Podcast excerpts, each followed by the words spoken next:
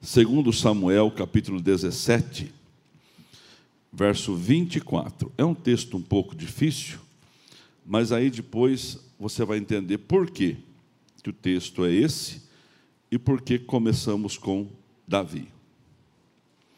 Comece no 23, faz favor. Vendo, pois, Aitofel, que não fora seguido os seus conselhos, arrumou o jumento, dispôs e foi à casa, e foi para a sua casa, e para a sua cidade, e pôs em ordem os seus negócios, e se enforcou. Morreu, foi sepultado da sepultura que seu pai. Davi chegou a Manaim, Absalão, tendo passado o Jordão com todos os homens de Israel. Passou o Jordão. Davi. Agora vamos em Mateus 27, 50. Mateus 27, 50. Nós vamos entender sobre distância hoje e Deus vai nos ajudar. Mateus 27, 50. De novo bradou Jesus com grande voz e entregou o Espírito. 51. E eis que o véu do santuário se rasgou em dois, de alto a baixo. A terra tremeu e as pedras se fenderam. Volta 50, é Miriam, né? De novo bradou Jesus com grande voz e entregou o Espírito. 51.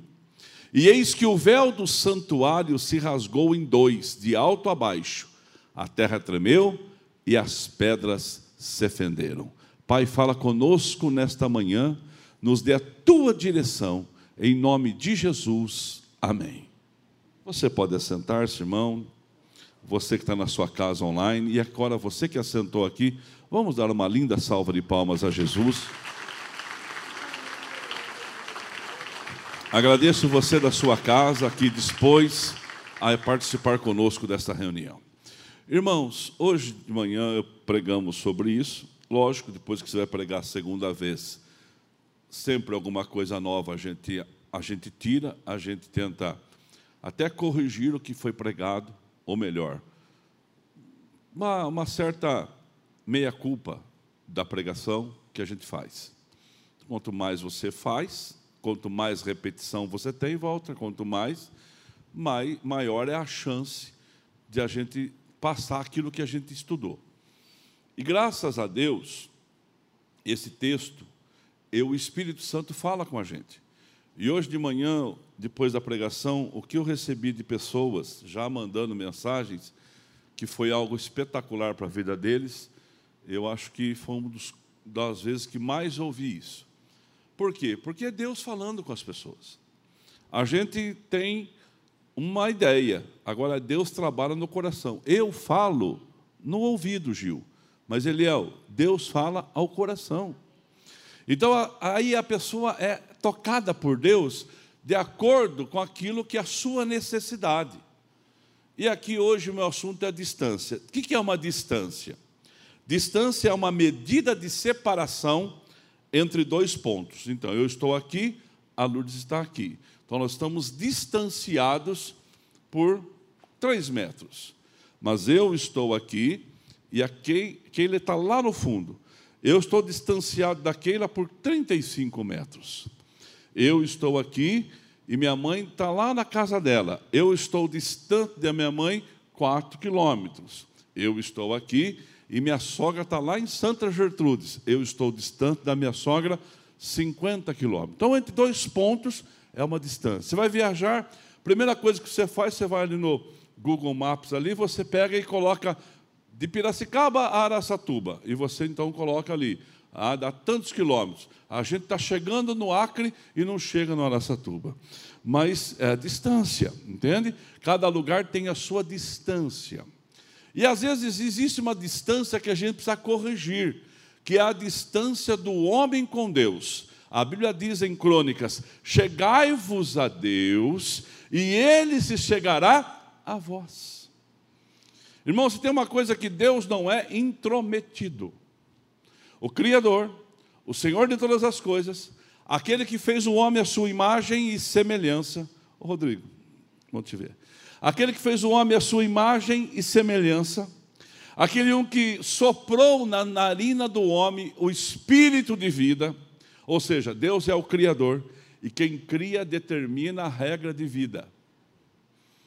Quando você compra alguma coisa, tem manual. O que é o manual? Simplesmente a regra do Criador. O Criador inventou esse microfone e ele então ensina como que o microfone deva funcionar. Tudo tem uma regra. E Deus criou o homem, imagem e semelhança, e Deus então colocou regras no homem, mas nunca imposição. Fala comigo, se nunca imposição.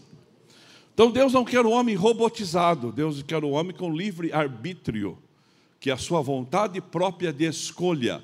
Nós escolhemos, nós escolhemos. E às vezes o homem se escolhe em viver uma vida longe de Deus, separado de Deus. E nossas escolhas determinam muitas coisas nessa distância. Mas comecemos por Davi, para falar de distância. Vamos ver sobre esse homem espetacular da Bíblia, para mim um dos melhores, porque Davi é homem-homem. Davi é homem sujeito a todas as dificuldades, todos os normais. E se tem uma coisa na Bíblia, irmãos, que é o livro do Criador, que é o nosso manual do Criador, Deus não esconde aqui falhas humanas, descuidos humanos. Pelo contrário, expõe.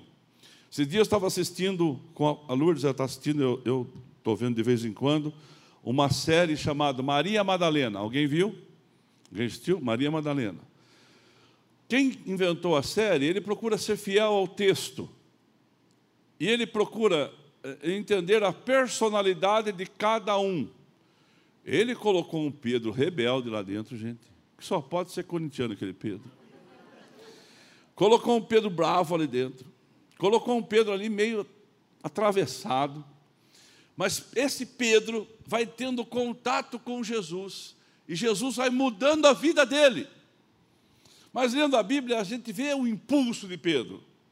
Pedro tem um impulso violento, ele, ele corta a orelha de uma pessoa, ele fala que não vai acontecer com ele, ele é um, um homem de altos e baixos, e Deus vai tratando com Pedro. Isso é na caminhada as distâncias de Deus com Pedro vão sendo encurtadas, e ele vai tendo mais a proximidade do céu, e a sua vida vai sendo mudada. Por isso que é bom participar das reuniões. Se você não pode participar das reuniões presenciais, deve participar das reuniões online e participar não com outros afazeres, mas separar o momento do culto para o culto. O momento da reunião para o culto. Quem trabalha comigo aqui sabe a preocupação que eu tenho com o diácono, com o músico, com uma pessoa da mídia, com, com os câmeras, porque o irmão está trabalhando na câmera agora, mas ele está no culto, ele está participando do culto, mas ele está trabalhando, ele tem que estar tá atento às situações. Então, a gente se preocupa muito que todos que trabalham também prestem o seu culto a Deus.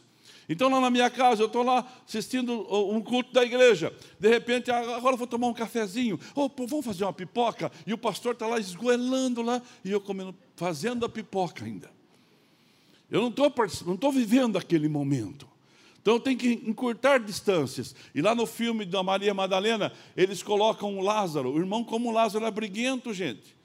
Mas a Bíblia fala que Lázaro era de um partido político de, de, de difícil difícil entendimento, então ele brigava pela libertação, e Lázaro é assim. E Lázaro é transformado por Jesus. Então, como que nós vamos sendo transformados? Já pensou há 10 anos você na igreja de crente? Não precisa levantar a mão, não, porque eu sei o que eu estou falando. Tem pessoas que falam assim, mas eu nunca me vi numa igreja de crente. E cá está você, não só numa igreja de crente, mas crente, aleluia, crendo, acreditando, fazendo aquilo que Deus quer de você, porque a sua distância com Deus foi encurtada. Aleluia por isso. E Davi, irmãos, é um grande homem. Vamos ver os favores de Deus na vida de Davi. Favor de Deus. Davi foi achado na manada, irmãos, não tinha pedigree de rei. Davi não tinha. Não era de linhagem real. Davi não tinha escola de rei. Davi foi achado na manada, cuidando dos, das ovelhas do pai dele. E de repente era rei de Israel. Quando Davi é ungido rei de Israel, esse Davi recebe uma unção de capacitação. Fala comigo, a unção traz capacitação. Você acredita no seu pastor, não acredita? Ó, eu fui ungido pastor, 1985, tinha 18 anos. Quando eu fui ungido pastor, foi só uma unção. Alguém colocou óleo na minha testa e falou, vai. E perguntou, você tem coragem? Eu falei, tenho. Eu fui. Irmão, só isso, assim foi a minha nomeação porque era um camarada iniciante num lugar que ninguém apostava. Era uma pessoa que estava começando num lugar que ninguém queria. E eu fui para IP1. Cheguei lá, eu percebi que alguma coisa mudou na minha vida. Aquela unção me capacitou para algumas coisas que eu não tinha. E fui indo. Falei, ah, deve ser coisa da minha cabeça. Em, no ano 2000, depois de 15 anos, eu fui ungido superintendente de uma região criada lá em Peúna. Então nós criamos uma região, foi criada uma região e eu fui o superintendente. Quando eu fui ungido superintendente, aquela unção mudou alguma coisa. Sabe quando aciona um gatilho? Sabe quando você parece que você. Alguma coisa mudou. E eu continuei fazendo as mesmas coisas. Só que uma visão agora não só de uma igreja local, de uma igreja regional. Então aí eu tinha que abrir igrejas. Não tinha cidade para abrir igreja. Eu abri igreja em Ferraz, 400 habitantes, construímos um prédio lá. Batovi, foi o Dair que abriu até, Batovi. Abrimos a igreja em Patrimônio, em cima da serra. Abrimos a igreja em Águas de São Pedro. Abrimos a igreja em São Pedro. Irmãos, a gente abriu, aonde tinha? Ajuntou, tinha 200 pessoas, vão abrir uma igreja. Pastor Nivaldo abriu na assistência, a igreja lá. Está um prédio construído, hoje está o Márcio com a sua esposa. A igreja abriu. Mas aquela a unção capacita você. Fala comigo assim, a unção capacita você. Aí eu vim para um centro maior, Piracicaba. Não sei se você vai acreditar, mas acredite, alguma coisa mudou. Precisava de mais óleo. Era o mesmo cargo. O que eu era lá, eu era aqui. Não subiu o nível de cargo, subiu o nível de responsabilidade de tamanho. Aumentou a forma. Aumentou a forma. Mas quando você sabe fazer um bolo,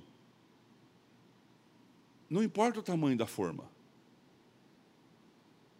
Quando você faz um bolo para três pessoas, você usa uma forma. Para dez, você usa uma forma. Para cem, outra forma. Mas a receita é a mesma. Você não muda a receita. Ah, muda. Não, não muda. No lugar de uma xícara de trigo, você põe duas. No lugar de duas, você põe quatro. No lugar de quatro, você põe oito. A forma, só muda a forma. A receita é a mesma. E aí, mas mudou alguma coisa. Aí passou mais tempo, passou mais oito anos, há três anos eu fui consagrado, então, o supervisor do Estado de São Paulo, para cuidar de duas mil igrejas. Alguma coisa mudou. Lá dentro, assim, eu não mudei, eu não sou outra pessoa, eu atendo todo mundo, o mesmo jeitão, conto história, torço para o Palmeiras. Fala um amém, pelo amor de Deus. Tem mais palmeirense aqui, aleluia, está cheio de palmeirenses. Quantos palmeirenses nós temos aqui hoje? Olha, a igreja inteira. Quantos corintianos a gente tem aqui hoje? Quatro, quatro, seis. Quantos São Paulinos a gente tem aqui hoje? Ah, então, então nem força para levantar a mão. Levanta a mão, São Paulinos. Brincando. Seis São Paulinos, três, quatro. Então, irmãos, eu continuo a mesma pessoa, mesmo jeito. Mas alguma coisa mudou. Alguma unção nova veio. Alguma coisa nova de Deus veio na minha vida, irmãos. Só que a receita foi a mesma. Olha bem para mim, presta atenção no que eu vou dizer para você nessa manhã de domingo a unção de Deus na sua vida vai te capacitar. A unção está trazendo capacitação para você. Quem crê vai dando graças a Deus. E a unção capacitou Davi para vencer o gigante Golias. A unção capacitou Davi para ser rei de Israel. A unção mudou a história de Davi. Só que Davi, ele tinha duas coisas. Ele ganhou a confiança do povo.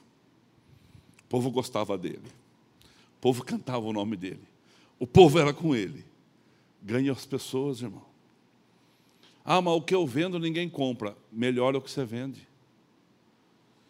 Se esforça. Ah, sabe daquele dia que está tudo no bem? Aquele dia que você tem que ser melhor ainda. Entende? Ah, eu trabalho com pizza, então faça a melhor pizza. Não queira economizar, comprar um queijo de oferta, o mais barato que existe, compra o bom. Invista no bom. Ah, o bom é fica caro, fica caro, mas vende. O ruim vende só uma vez. E a fama do ruim leva. A fama do bom também vai. Então a gente precisa sempre se esforçar para melhorar, ganhar o povo. Irmãos, o que adianta um pastor que não tem a graça do povo? Pode ter uma boa pregação, mas ninguém gosta de ficar perto. A gente precisa ter a graça, graça. Ganha o povo. Davi ganhou o povo. Duas coisas. Segunda coisa, Davi tinha boa mão de Deus na vida dele. Irmãos, a boa mão de Deus na sua vida faz toda a diferença. A boa mão de Deus na sua vida, ela, ela vai mudar a história. Vou contar um testemunho para você. Dessa semana aconteceu comigo. Mas eu tinha tanta reunião essa semana, irmão, mas tanta reunião. Eu não podia nem achar ruim porque eu que tinha marcado. Teve dias que eu entrava oito e meia da manhã, saía oito da noite.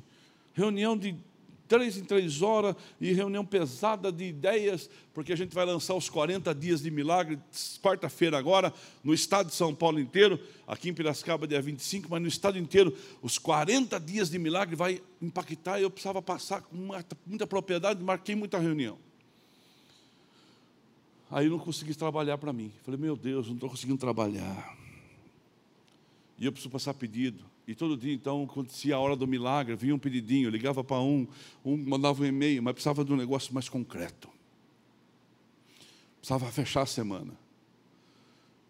Quinta-feira, hora do almoço, ah, de manhã, já pronto para a primeira reunião, 10 horas da manhã, o Lê, meu irmão, manda uma mensagem. Você viu essa oferta na lista? Eu falei, nem tinha visto a lista. Eu falei, não vi. Ele falou: ó, que bacana isso aqui, ó. Isso aqui está barato, está bom de preço. É umas taças que a gente vende. Eu falei, meu Deus, está bom de preço mesmo. Aí eu fiz a conta, falei, esse negócio está bom de preço demais, por que não passou desapercebido? Aí o Lê me mandou, já avisou o Dair também, já avisou todo mundo. Aí comecei a mandar. A reunião ia começar às 10 horas, 9 e meia, eu estava mandando zap para os outros. Digitei lá o um negócio, mandei com a foto e vai mandando, vai mandando. E falou, agora vamos esperar a colheita. Irmãos, não tinha começado a reunião, eu já tinha vendido para três dias. Falei, meu Deus, que milagre. Eu falei, isso é a mão de Deus. Porque o negócio não é tão bom assim de vender. Vende, mas não vende assim. E veio vender só em dezembro. Mas aí a boa mão de Deus colaborou. A boa mão de Deus ajudou. A boa mão de Deus favoreceu. Pois lá no coração daqueles um que compra, compre. Toninho está precisando, aleluia. A Lourdes está precisando, compre. E eu quero profetizar na sua vida: a boa mão de Deus está sobre você. Quem recebe, dá um graças a Deus. Levanta a sua mão para o céu e fala: a boa mão de Deus é comigo. Então você ganha o povo e você tem a boa mão de Deus. Davi tinha tudo isso. Só que Davi também teve descuidos. Ah, os descuidos de Davi, irmão. Como Davi foi descuidado? Descuidado em vários aspectos da sua vida. Ele descuidou quando ele cobiçou Betseba tomando banho. O olho do homem queria ver aquela mulher nua. E aquela mulher nua queria se mostrar para o homem que estava vendo. Simples assim. Teve um problema ali. Davi queria ver, a mulher queria se mostrar. Pronto. Davi cobiçou Betseba. Davi se descuidou com Betseba, porque ele estava com 42 anos agora, forte, conquistando homem, hora de ele estar na guerra, e ele estava então em casa e fez bobagem. Davi adulterou-se com Betseba, engravidou Betseba, mandou trazer o marido dela da guerra. Urias chegou sem entender o que estava acontecendo. Falou: Você dorme com a sua esposa hoje, fica essa semana de folga. Urias, enquanto ficou em Jerusalém, dormiu na porta da casa, não entrou, não teve contato. Davi arrumou uma artimanha e ele foi morto na guerra. E parece que tudo estava resolvido. Betseba está grávida e ele traz Betseba. Estou falando de Davi, irmão. Não estou falando do, do sujeito sujo da, da rua, não. É de Davi. Ele traz Betseba para a casa dele. Todo mundo fala assim: como esse rei é bonzinho. Vai cuidar da grávida, como se o filho fosse dele. Em todo tempo tem gente vai fazer contra, irmão. Logo perceberam que o filho era de Davi. Mas Davi assumiu aquela criança. Davi cuidou daquela criança. A primeira morreu, depois ela engravidou de novo. E Davi teve um filho com Betseba e Betseba tornou sua mulher. Parece que tudo estava resolvido. Para Deus, não. Para Deus estava uma distância que precisava ser ajustada. Para Deus tinha uma distância muito grande que Davi precisava acertar isso com ele. Aí Deus manda Natan na casa de Davi. Vamos diminuir essa distância, Davi. 3 metros, 30 metros, 5 quilômetros, 30 quilômetros. Vamos diminuir essa distância, Davi. E Natan veio e falou para Davi que um homem tinha uma ovelha. E aquela ovelha era cuidada por aquele homem, muito, muito, muito. Mas o vizinho que tinha mais ovelhas, pôs o olho na ovelha do vizinho e tomou aquela ovelha. E aquela ovelha dava sustento para aquela casa.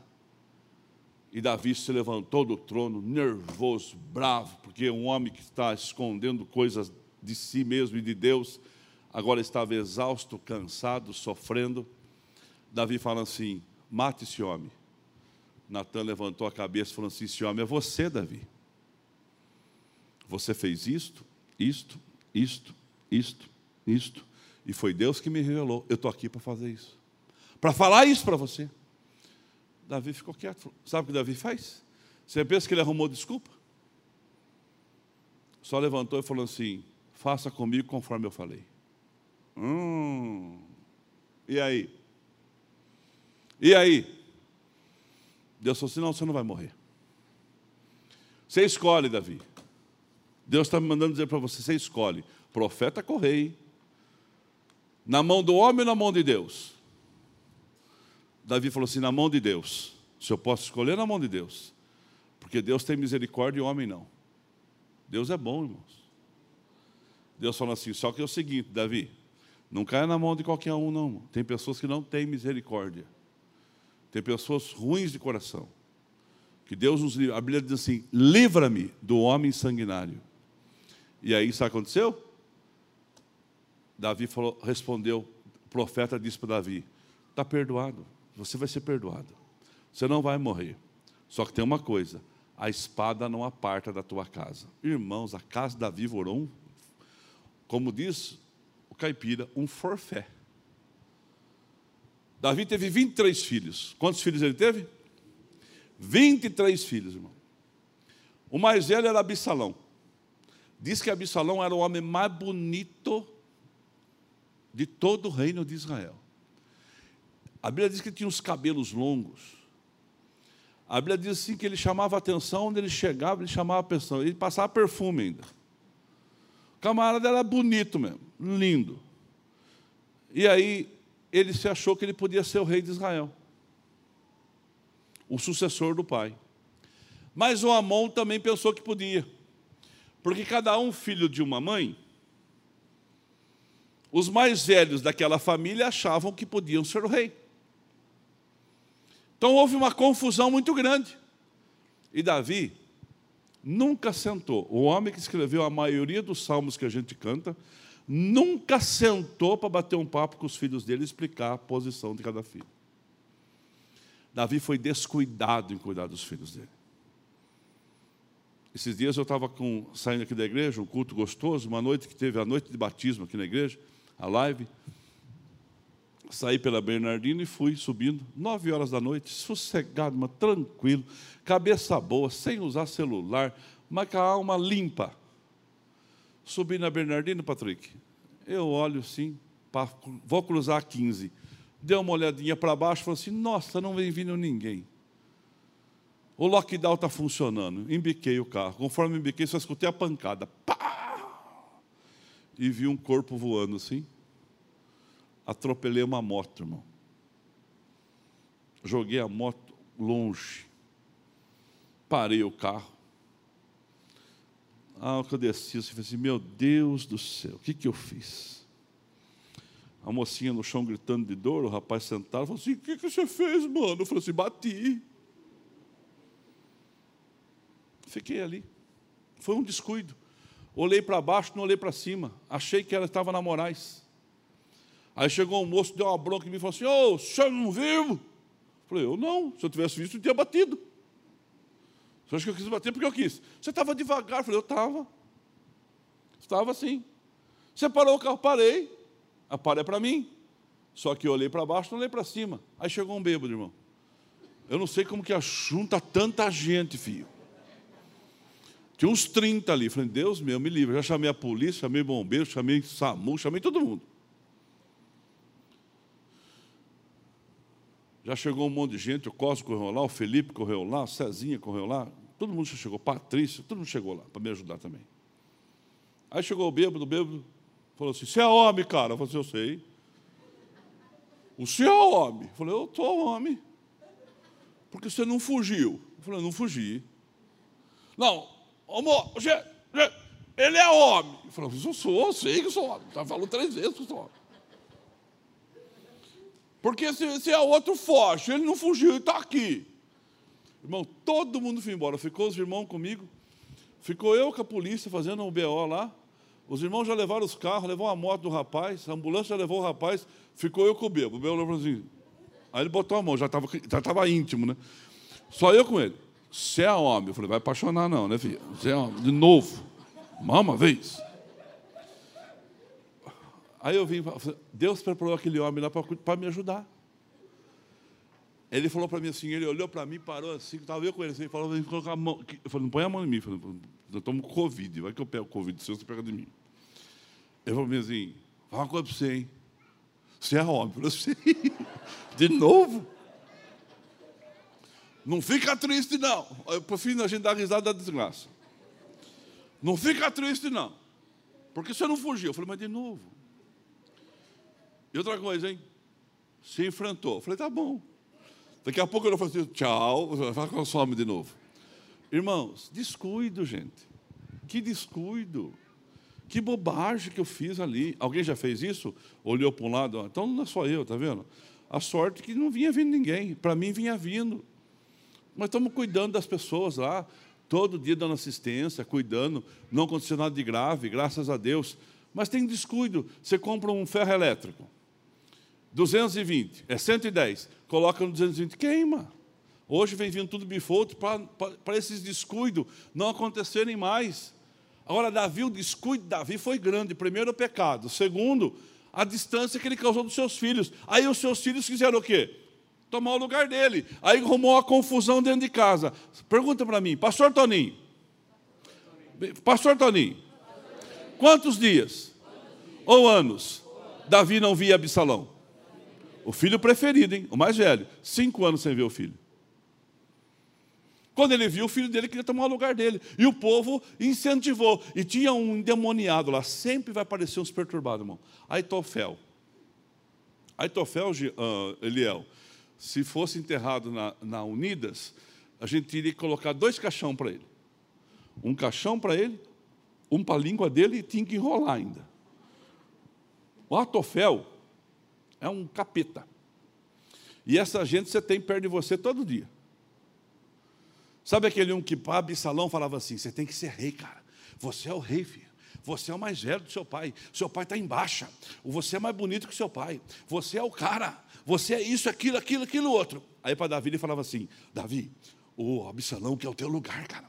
Você tem que se proteger, Davi, porque o Absalão, ele está tomando o teu lugar. Ele, quer ser rei. E o povo está pedindo, o povo não quer ele, o povo quer você. E para Absalão ele falava assim: eu falei com eu, eu, eu, eu escutei Davi falando para Absalão, você é o, é o seu rei. Irmãos, ele jogava. Ele jogava. Se alguém senta perto de você e fala mal de alguém para você, pode ter certeza absoluta, ele vai falar de você para alguém. Com raríssimas exceções.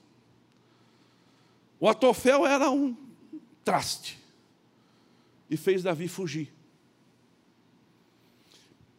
por um caminho. Vai por esse caminho. E Davi desconfiou. E falou para Absalão: seu pai fugiu para esse caminho aqui, ó, vai atrás do seu pai. Só que Davi atravessou o Jordão. Até Absalão chegar, Davi já estava protegido. Mas quando Davi atravessou o Jordão, ele estava cansado, exausto, esgotado. E depois de tudo que eu falei, eu quero dizer para você que muitas famílias estão exaustas hoje. Estão cansadas hoje.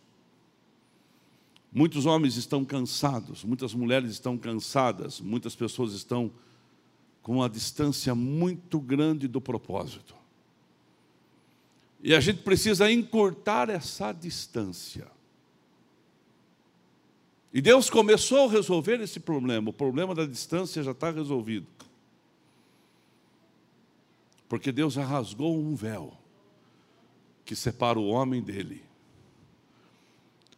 Tem pessoas, eu marquei aqui, o pecado vai levar o homem mais longe do que ele quer ir. Às vezes não, a pessoa não quer ir. Mas o pecado está levando ele mais longe do que ele quer ir.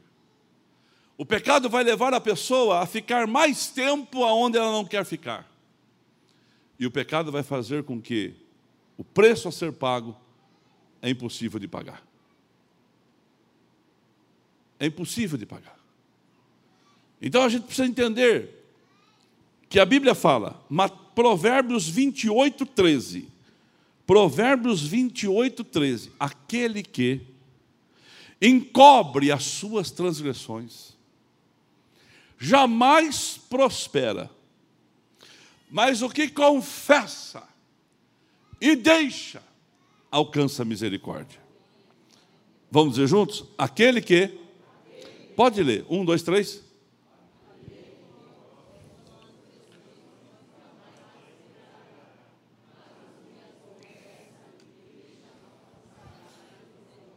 Davi alcançou misericórdia de Deus porque Davi não encobriu as suas transgressões para Natã. Ele contou. A consequência ele estava enfrentando agora. O meu descuido lá com acidente de carro faz com que eu pague algumas coisas por isso, porque o seguro cobre, mas cobre depois. Então ela me trouxe o quê? Certo prejuízo financeiro, mas não é prejuízo, porque os meninos estão bem, graças a Deus. A minha não fuga do lugar foi bênção para mim, porque o templo bêbado, eu sou homem. Mas a consequência a gente precisa enfrentar, sim ou não? Agora, quem encobre suas transgressões não prospera. Agora, confessar para quem? Entregar isso para quem? Vamos lá. Salmo 32, verso 1. Olha que salmo poderoso, irmãos. É, é um salmo dos mais lindos da Bíblia. Bem-aventurado aquele cujo pecado é perdoado e cuja iniquidade é coberta. Dois. Bem-aventurado o homem que o Senhor não atribui pecado, em cujo espírito não há engano. Três. Volto dois. Dolo é engano, certo, doutor? Dolo é, é diferente de um crime cometido, certo? Não é assim? O que é dolo? É aquela intenção. A pessoa tem a intenção de fazer. Tem a intenção de fazer, de premedita. Irmãos, nós não estamos aqui premeditando o erro, não. Mas a gente pode errar, sim ou não? Pode errar por causa de um descuido. Pode errar por causa de uma falta de vigilância. Pode errar por causa de uma bobeira. Pode errar porque ficou mais tempo onde não devia ficar pode errar porque andou mais do que podia andar. Dia desse estava lá em Peão, na minha casa, que a gente tem lá, e o Benício saiu na rua. Ia ter uma rua gostosa de andar. Eu estava recuperando do Covid, eu não podia carregar peso. E eu falava para ele assim: não corra tudo isso, que depois não vai dar para voltar, que as perninhas pequenas aí. Na frente. Mas parece que ele não entendia, dava mais risada ele era menor, e corria, corria, corria. Irmãos, andamos 200 metros. Consegui fazer com que ele volte. Vamos voltar então. Vamos voltar. Ele deu três passinhos e ergueu o bracinho assim. Eu falei, agora não dá. O voo não pode te carregar.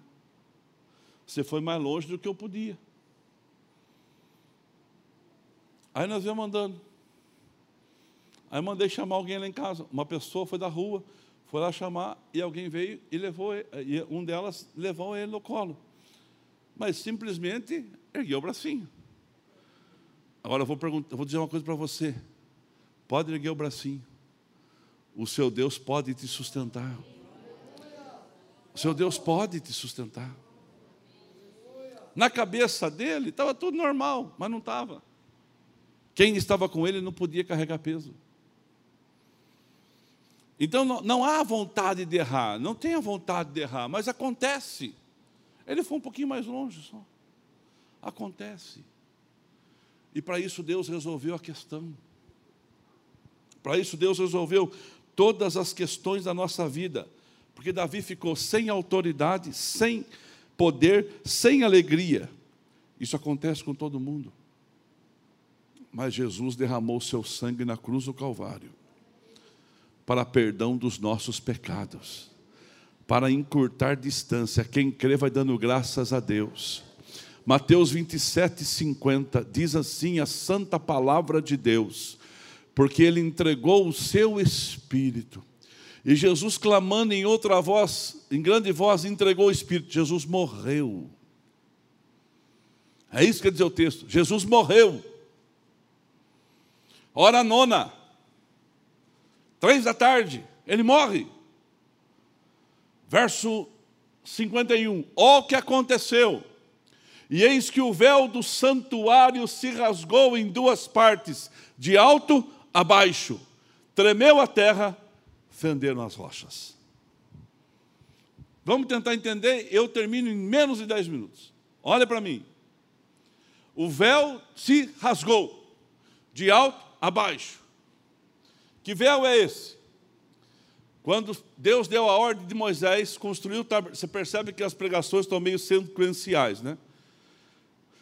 Quando Deus deu a ordem de Abraão, de Moisés construir o tabernáculo lá no deserto, o tabernáculo era num pavimento quadrado, retangular, perdão, que tinha uma porta de entrada e tinha as divisões. Porta de entrada, ali era o ato, ficava todo mundo. O povo trazia o sacrifício, colocava, tinha a mesa da propiciação, que tinha os pães, tinha o sangue, beleza. Saiu da mesa, aí vai para dentro. Para dentro tinha um véu, aqui tinha um véu, e esse véu protegia o lugar chamado Santo dos Santos. Aqui entravam os sacerdotes. Os sacerdotes vinham com o sangue que foi apresentado, e ele tinha pia, tinha todas as condições de oferecer o sacrifício pelo pecado do povo, assim que perdoava pecado. Beleza. Agora tem aqui o santo lugar. Para entrar no Santíssimo tinha um véu. O véu tinha 18 metros de comprimento, por 12 centímetros de espessura, mais ou menos aqui de espessura. Para furar uma chapa de 12 centímetros tem que ter ferramenta boa, certo, Cosmo? Com qualquer ferramenta você não, você não fura, não. Tem que ter chapa boa para furar, certo? Tem que ter uma, uma, uma, uma, um equipamento adequado, senão você não fura, não. E leva tempo. 12 centímetros, feito de cordas, de amarra, e esse véu separava o lugar lá, tinha uma fenda, que entrava só o sumo sacerdote. Então, segundo Hebreus, capítulo 9, Jean e Carla, era proibido, seu Jair, entrar aqui a não ser o sumo sacerdote. Só ele podia entrar, uma pessoa só. Tinha o sumo e tinha os demais. Esse sumo sacerdote, quando ele entrava no Santo dos Santos, ele estava amarrado com uma corda no seu pé.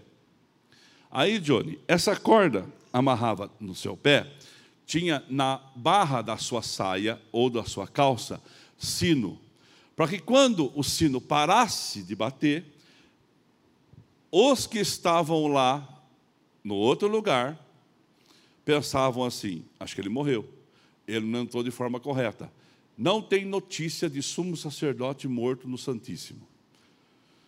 Então, também se ele puxava para ver se estava tudo bem, ele dava só um sinal com o sino, está tudo bem. Essa pessoa que ficava aqui, o sumo sacerdote, pegava todo o sacrifício e oferecia a Deus. Porque nesse lugar tinha uma coisa chamada Arca da Aliança, que era o símbolo da presença de Deus. E este véu, ele tinha imagens de anjos querubins, que são os guardiões da presença. Ah, devia ser um negócio fenomenal. Devia ser um negócio maravilhoso. E quando esse véu que estava lá, que separava, quando foi feito o templo de Salomão, estava lá dentro. Foi feito exatamente igual. O mesmo que estava no deserto.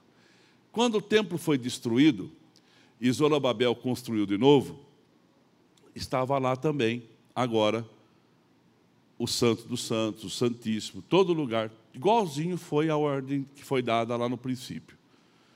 Este véu quando Jesus diz, está consumado, entregou o seu espírito e morreu, este véu que ele acredita você, ele rasgou de alto a baixo. Ele abriu a passagem. Ele foi rasgado. Ele foi assim, ó. Faz assim comigo, assim, ó. Ah, Joséfo escreve sobre isso. Ele fala que primeiro a possibilidade do véu estar, estar com o tempo está vencido. Então estava tão enfraquecido, tão fraco, que rasgou. Joséfo também fala que o terremoto rasgou o véu. E Joséfo então fala da teoria mais correta de todas e é aquela que nós acreditamos. Primeiro, o véu ia rasgar exatamente na hora da morte de Cristo, tanto na hora para rasgar, vai rasgar, é coincidência demais, é acreditar uh, em Papai Noel.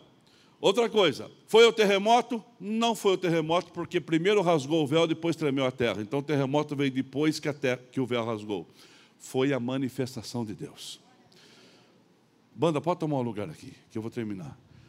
Salim, fica aqui para mim. A, a, a, Juliana mesmo. Ju, fica, onde você está aí?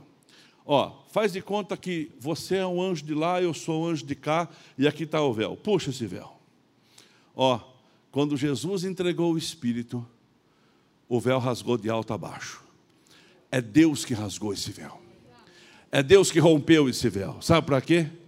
Para que todos vocês, eu e toda a humanidade pudesse entrar no lugar santo e falar: Eu pequei e eu preciso do teu perdão e eu quero viver uma nova vida.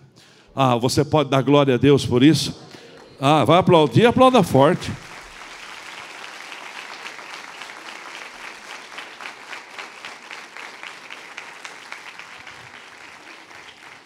Se coloca de pé, eu vou terminar. Hebreus capítulo 9, verso 3. Hebreus 9, 3, irmãos, até o versículo 8. Mas depois do segundo véu estava a tenda que se chama Santo dos Santos. Segundo véu, a tenda. Lá, o Santo dos Santos. Que tinha o um incensário de ouro. Aqui estava lá, um incensário de ouro. Que tinha a arca do pacto, a arca da aliança toda coberta de ouro em redor, ao qual estava o vaso de ouro, as tábuas da lei, o maná, a vara de arão que floresceu, o símbolo da presença de Deus. O que adianta tudo isso, Saulo? Vem cá, Saulo, vem cá, Ademir, uh, Adriano. Vem cá, quem está sem fone? Todo mundo está com fone aí? Fica parado, para aqui, ó, para nessa porta aqui. Ó. Olha, agora vê, vira para mim, vira para mim. O que, que adianta a presença de Deus estar tá aqui, aí, para aí, e vocês não podem entrar? Você não pode entrar, tenta entrar, vocês não podem, são impedidos de entrar. A lei te impede de entrar. Existe um véu aqui que só pode entrar o sumo sacerdote, uma vez por ano. Então até aí vocês veem, mas onde está a presença de Deus, onde está a, aquele que manifesta, aquele que transforma, aquele que age, aquele que faz, você não pode. Mas quando Jesus, ele morre na cruz, entrega o seu espírito. Lourdes, puxa aí. Puxa daqui você. O véu rasga. Agora não tem mais separação. Acabou. Vocês podem entrar. Todos podem entrar. Todos podem entrar. Todos podem vir e participar disso. Eu, você, toda a humanidade, não importa o tamanho do meu pecado, não importa a maldade do meu coração, não importa se não foi nem foi premeditado, o Senhor perdoa. Ele encurta a distância.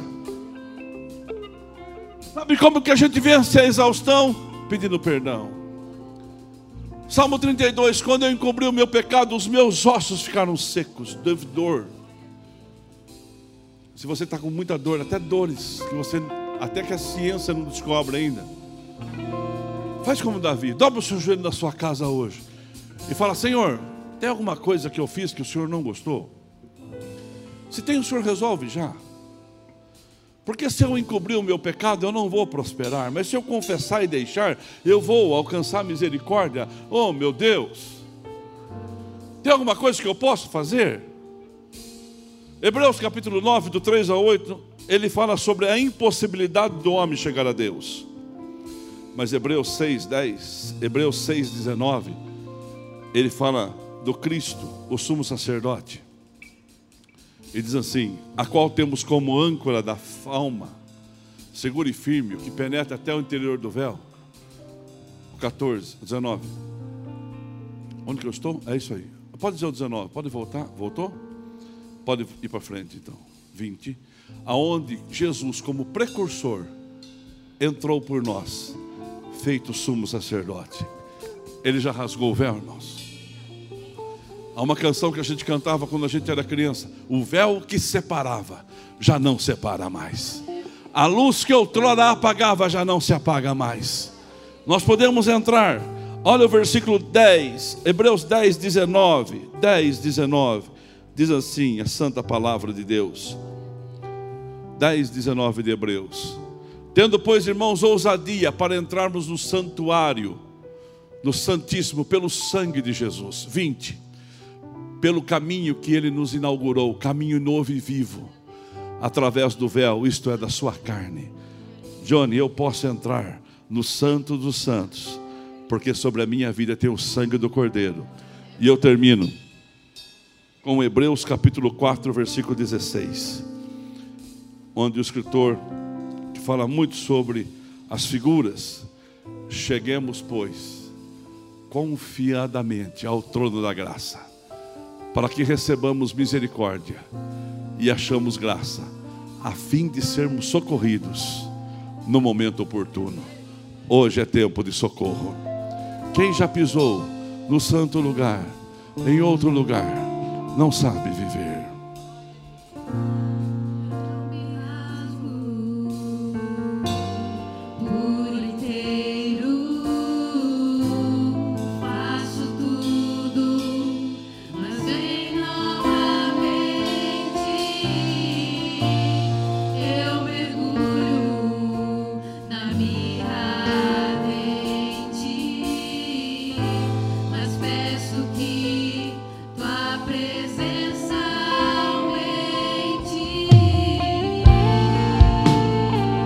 Se você puder levantar as mãos, o véu não separa mais, e nós não podemos ficar distante dessa presença.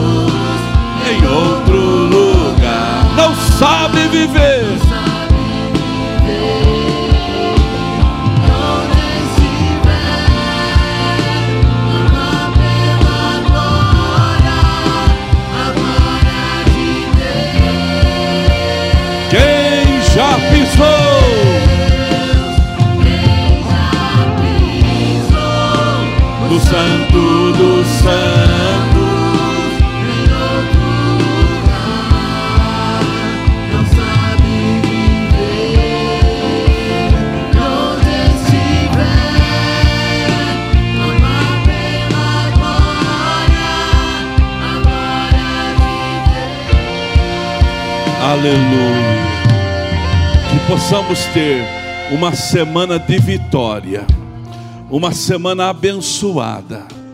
E as distâncias estão encurtadas entre nós e Deus. O véu que separava já não separa mais. E Deus vai nos dar vitória, apesar dos descuidos.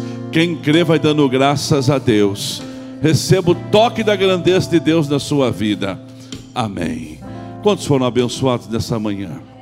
Irmãos, eu vou ser bem rápido de liberar você. Quinta-feira, tarde da bênção, uma campanha poderosa começada aqui na igreja chamada Carta de Afronta. Venha receber a sua carta de afronta e expor ela diante de Deus e cremos que coisas extraordinárias vão acontecer na sua vida. Domingo também, agora, no próximo domingo, nós vamos ter a Santa Ceia do Senhor. Domingo, Santa Ceia, em três horários: 8 da manhã, 10 e meia e 18 e 30. Esse culto das 8 e meia, das 10 e meia é um culto melhor para você participar, caso você vá tomar ceia conosco online, presencial, tá bom? Por que melhor? É um culto que tem uma demanda menor do que da noite e da manhã. Mas fique à vontade. Irmãos, que Deus abençoe você. Quantos já tomaram a vacina? Levanta a sua mão. A igreja inteira tomou vacina. Está chegando a vez dos quarentões agora, né? Aleluia. Que Deus abençoe a sua. Quando, quem toma essa semana? Quem toma essa semana? Toma essa semana? Eu vou dar um conselho para você. Eu não sou médico, não. Mas tome a vacina. Ah, porque escutei falar que daqui que 8% morre. Não morre, não, gente. Morre não. Ah, daqui dois anos a coisa vai complicar para quem tomou a vacina. Vai não, irmão. Vai complicar hoje se não tomar. Daqui dois anos a gente cria outro caminho. Não é verdade? Ah, O importante é hoje, hoje, hoje. Daqui dois anos, a gente cria outro caminho. A gente cria uma outra situação. E já, já, ah, tem a Natália que é de laboratório, tem mais gente de laboratório aqui? Já, já, eu profetizo em nome de Jesus. Ó, estou profetizando. Vai comprar na farmácia igual comprar remédio para aspirina. Vai ter para todo mundo, se Deus quiser. O homem vai conseguir, pela sabedoria de Deus, a vencer esse Covid, em nome de Jesus. Amém? Na porta da igreja, nós temos lá o pessoal da faculdade. Você pode depois lá, então, pegar os panfletos, se interessar pelo assunto. Também tem a, as meninas vendendo canequinhas assim, ó. Três xícaras dessa linda para tomar um café, top demais. Tomar um, um chá, um chá também. Um chá tem que tomar num, num balde, né? Mas dá para tomar um chazinho também aqui. Cachaça a gente não toma, né? né? Coca-Cola. Mas tomar Coca-Cola eu nem começo beber uma xícara dessa aqui. Isso aqui não dá nem para. Que Deus abençoe, né? Então você pode, pois lá, três xícaras dessa por dez, você ajuda o corpo de dança na compra dos materiais para eles. Que Deus abençoe você, irmão. Você tenha a melhor semana da sua vida. Que esse domingo seja um domingo de paz, de vitória. Nós estamos aqui na quarta-feira, no culto do milagre, na terça de manhã, na manhã da bênção, na sexta-feira, no culto de oração, na quinta, na tarde da bênção. Enfim, a igreja é em movimento, sábado, FAD, e a igreja está em crescida. E está na porta da igreja para você pegar depois esse faço parte do milagre. Quando você vê nos carros aí, é a marca da igreja quadrangular sede. Eu não só acredito em milagre, mas eu faço parte dele. Que o grande amor de Deus, o Pai, a graça salvadora de Cristo Jesus e a doce sempre comunhão com o Espírito Santo vá com todos. Boa macarronada para você. Deus te abençoe. Muito agradecido de ter você conosco nesta live, nesse culto nosso, culto do lar. Que o Senhor te sustente, te proteja. Não esqueça, precisando de oração, tem aí os QR Codes agora que você pode acessar, os nossos pastores, e que Deus te abençoe. Que o Senhor fale com você e te sustente. Um abraço.